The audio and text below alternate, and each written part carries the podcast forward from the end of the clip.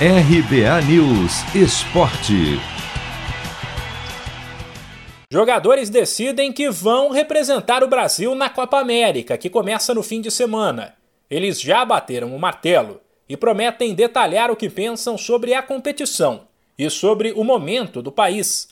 Nesta terça-feira, depois da partida contra o Paraguai pelas eliminatórias da Copa, a questão técnica pesou, uma vez que o torneio tem um papel importante na preparação para o Mundial do Catar, mas há quem diga que o afastamento do presidente da CBF, Rogério Caboclo, que estava em atrito com o grupo, foi decisivo. Na véspera do duelo com o Paraguai, o técnico Tite evitou entrar em polêmica sobre a acusação de assédio sexual feita contra Caboclo, mas avaliou o caso como grave. Eu compreendo sim a tua pergunta. Nós sabemos a dimensão que tem sabemos a gravidade do caso, temos consciência disso. Agora, existe um comitê de ética da CBF que toma as devidas providências a isso.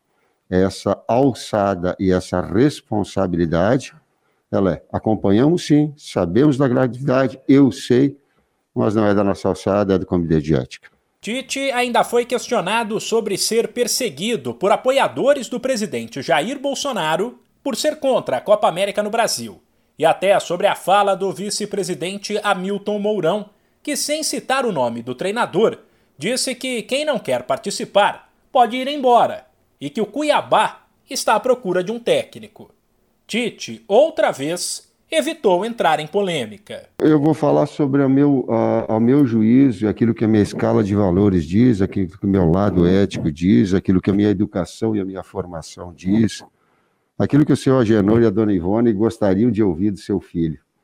Eu tenho muito respeito ao meu trabalho, tenho muito respeito à seleção brasileira, eu tenho muito respeito a, a esse momento da Copa do Mundo, no momento de eliminatórias que nós estamos, e a melhor maneira de eu retribuir toda essa confiança para as pessoas que estão ao meu favor e o respeito daquelas que são contra é fazer o meu melhor trabalho possível e poder fazer com que a seleção jogue bem e possa vencer. Por fim, o comandante da seleção falou sobre as dificuldades de jogar as eliminatórias da Copa com um ambiente tão negativo. Nós temos dito que nós temos tido uh, uh, uma capacidade emocional e uma inteligência emocional, se é o termo da moda, muito grande, para saber filtrar todas essas situações, ter discernimento, ter sensatez, né? às vezes deixar até as, as provocações que elas vêm, vêm de toda parte, do jeito que são, do nível das pessoas que são e que fazem, né? e para a gente direcionar no trabalho. A gente está mentalmente focado, mas claro que de alguma forma ele atrapalha, sim. Agora é desafiador. A, a, a, equipe ela teve uma capacidade emocional muito forte no jogo contra o Equador e vai precisar de novo para esse jogo. Paraguai e Brasil nesta terça em Assunção começa às nove e meia da noite, no horário de Brasília. De São Paulo, Humberto Ferretti.